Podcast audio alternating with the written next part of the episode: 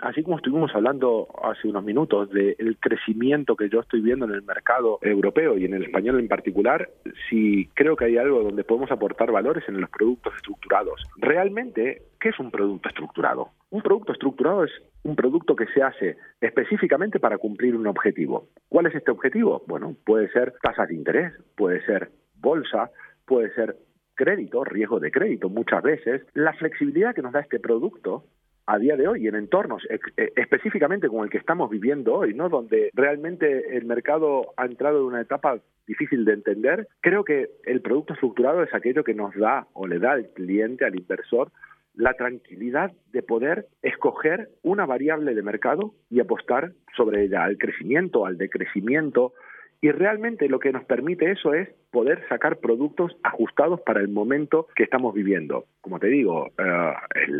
mercado de productos estructurados a nivel mundial es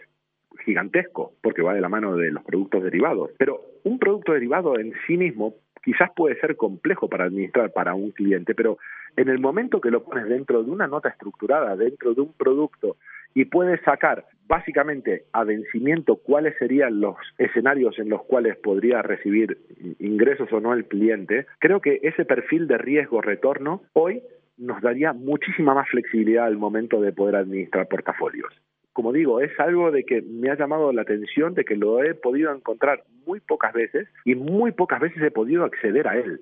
realmente eh, por una cuestión yo creo que cultural porque me consta que para algunas casas ofrecen estos productos para sus clientes, pero poder contar con estos clientes al momento de estructurar una cartera de inversiones, ya sea de renta fija o de renta variable o de crédito,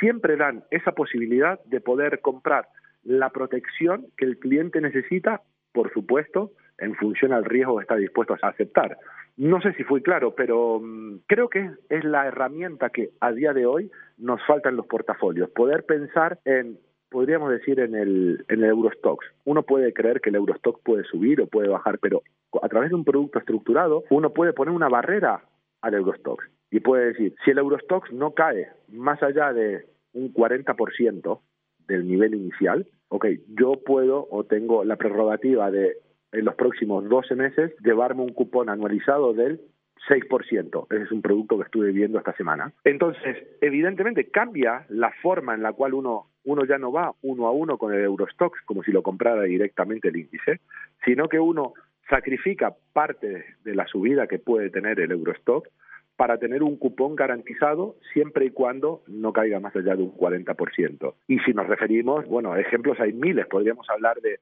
portafolios de crédito para no tener exposición a un solo bono poder escoger una serie de bonos